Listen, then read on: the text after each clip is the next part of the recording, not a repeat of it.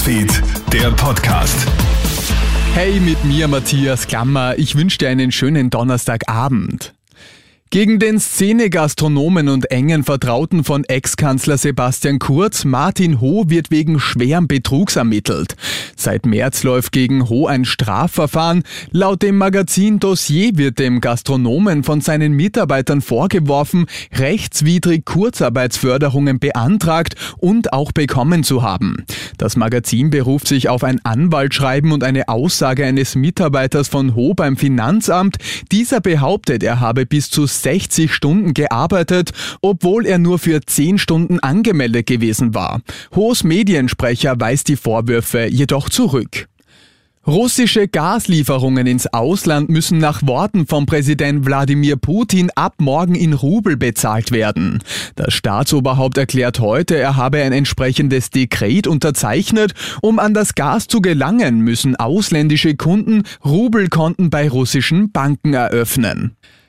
Wie kann in der Ukraine deeskaliert und wie kann den Millionen von ukrainischen Flüchtlingen bestmöglich geholfen werden?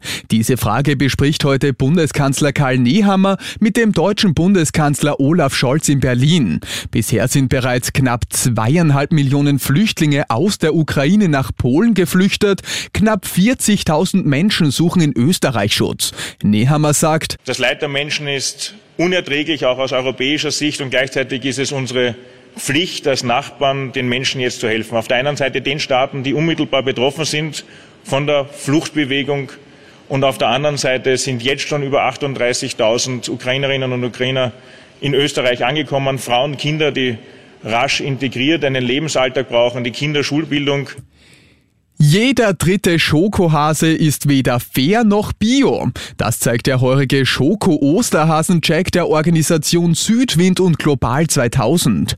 36 Schokohasen sind unter die Lupe genommen worden. Knapp einem Drittel fehlen sowohl das EU-Bio-Siegel als auch das Fairtrade-Zertifikat. Besonders schlimm, in zwei von sechs Stichproben sind sogar Pestizidrückstände gefunden worden. Schockierend, auch wenn die festgestellten Mengen zum Glück nicht nicht gesundheitsschädlich sind, sagt Martin Wildberg von Global 2000. Was vor allem bedenklich ist, ist eben, dass in dem hochverarbeiteten Produkt Schokolade überhaupt noch Pestizidrückstände zu finden sind. Das deutet einfach auf einen massiven Einsatz vor Ort hin. Und das bedeutet wieder, dass es für die Umwelt und für die Arbeiter und die Familien vor Ort tragisch ist. Sagt Martin Wildberg von Global 2000. Und jetzt gibt's noch die wichtigsten Infos für Menschen, die aus der Ukraine nach Österreich geflüchtet sind. In ukrainischer Sprache von unserem Krone-Hit-Kollegen Anton Kotov. Привіт! Я Антон Котов, я працюю на радіостанції Кронехіт, і я, як і ви, з України. У цьому подкасті ми хочемо дати вам поради про те, як знайти свій шлях навколо Австрії, і час від часу також давати вам дуже практичні поради для повсякденного життя тут. Зараз в нашій країні близько 35 тисяч людей з України. Багато з них, звичайно, хочуть якомога швидше повернутись додому. До тих пір, поки ви тут, в Австрії, для вас є багато спортивних пропозицій. Наприклад, чи знаєте ви, що Міністерство спорту Австрії заплатить вам членський внесок у спортивному клубі, якщо ви зареєструєтесь у клубі до 22 вересня? Все, що вам потрібно зробити, це показати синю картку яку ви отримали при реєстрації. Завтра я поясню вам, як дістатися до музеїв безкоштовно. Я бажаю вам гарного дня і ласкаво просимо.